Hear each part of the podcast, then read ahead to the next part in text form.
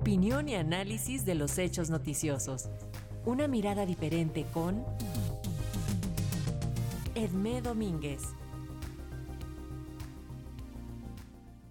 La doctora Edmé Domínguez Reyes, profesora en Relaciones Internacionales y Género en la Universidad de Gotemburgo, analiza la crisis de refugiados ucranianos a un año de la invasión rusa. Ayer se cumplió un año del inicio de la invasión rusa a Ucrania.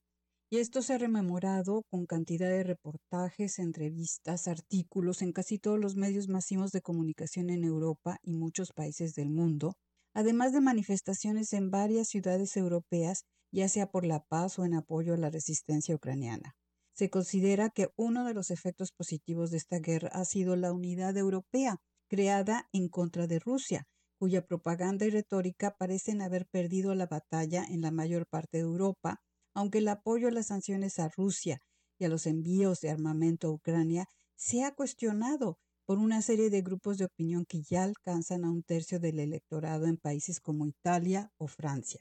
Pese a este casi consenso entre los gobiernos europeos sobre la amenaza rusa, hay ciertos temas que siguen causando división. Este es el caso de las políticas de migración, aunque las tendencias parecen apuntar a un reforzamiento del ala dura. La cumbre de los países miembros de la Unión Europea celebrada entre el 9 y 10 de febrero pasado apunta hacia este reforzamiento. Son ocho los países del llamado Grupo Duro, liderado por Austria y Grecia, que incluye a Dinamarca, Eslovaquia, Letonia y Lituania, que piden mayores apoyos para reforzar el control de la frontera europea, aunque la Unión Europea no duda en destinar grandes sumas de dinero para frenar estos flujos migratorios y de hecho ya se dispone de 6.700 millones de euros para la gestión de fronteras de 2021 a 2027, el liderazgo de la Unión se niega a que estos fondos se utilicen en la construcción de muros o vallas de alambre. Se habla de paquetes de infraestructura que incluirían aparatos de vigilancia, torres, vehículos de patrullaje, caminos y entrenamiento de personal. Ursula von der Leyen se resiste a hablar de muros, tal vez para evitar la asociación con Trump y su política de construcción de muros entre Estados Unidos y México. De hecho, hace seis años, Federica Mogherini, comisionada de Asuntos Exteriores de la Unión Europea, criticaba a Trump por esta política y aducía que construir muros no es europeo, sino que en Europa se celebraba cuando el muro era derribado, aludiendo a la caída del muro de Berlín.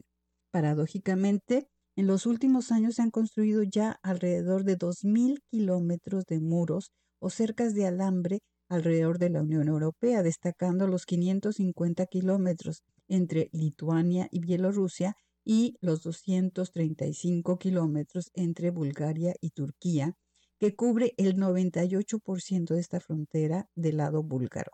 No en vano se habla tanto de la fortaleza europea. Este endurecimiento parece obedecer al aumento en el flujo de inmigrantes durante 2022, cuando se recibieron alrededor de un millón de solicitudes de refugio, además de los cuatro millones de refugiados ucranianos. Hay también un descontento porque muchos de los países de origen de estos migrantes se rehusan a tomar medidas para detener este flujo o para recibirlos de regreso cuando son deportados. En 2021 solo el 21% de los expulsados pudieron ser retornados. Es por ello que la política de endurecimiento preconiza el uso de todo tipo de medidas, por ejemplo, disminución de visados, de financiamiento a la cooperación al desarrollo o de ventajas comerciales, para obligar a estos países a cooperar en el freno a estos flujos de migrantes.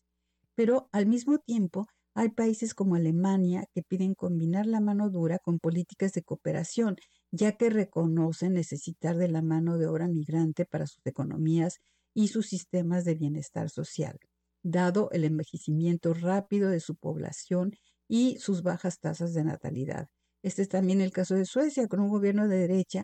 que tiene como uno de sus objetivos principales frenar al máximo la inmigración, pese a evidentes carencias de mano de obra calificada, pero también de menos calificación en sectores como la atención a adultos mayores. Lo increíble es que al mismo tiempo que se dan estas políticas anti-inmigrantes, la Unión Europea se sorprenda de que tantos países en el sur global se muestren reticentes a abrazar la causa antirrusa a nivel de posicionamiento y de respeto a las sanciones. Muchos de estos países ganan, de hecho, con las remesas que sus nacionales mandan una vez establecidos en Europa, de igual manera que México y Centroamérica lo hacen con sus migrantes en Estados Unidos. Y aunque los países expulsores de migrantes pierden en cuanto a la salida de mano de obra calificada y en general de una fuga de cerebros, las políticas europeas de amenazas, con diversas sanciones, si no cooperan en la alimentación de estos flujos, no hacen sino incrementar el disgusto de estos países con la Unión Europea. Si a esto agregamos las campañas de acercamiento y promesas de apoyo tanto de China como de Rusia hacia, por ejemplo, África, entenderemos mejor cómo la cruzada antirrusa es menos efectiva fuera de Europa. A un año de la invasión rusa a Ucrania, la Unión Europea está efectivamente unida a nivel gubernamental como no lo había estado en décadas. Pero el mundo está profundamente dividido y la cruzada occidental pro democracia y derechos humanos que Europa pretende perseguir contra Rusia se ve muy debilitada ante los ojos del sur global por el profundo egoísmo europeo que con una buena dosis de xenofobia hace menos creíble esta defensa de los derechos humanos cuando no son europeos. Para Radio Educación desde Suecia les habló Edmé Domínguez Reyes.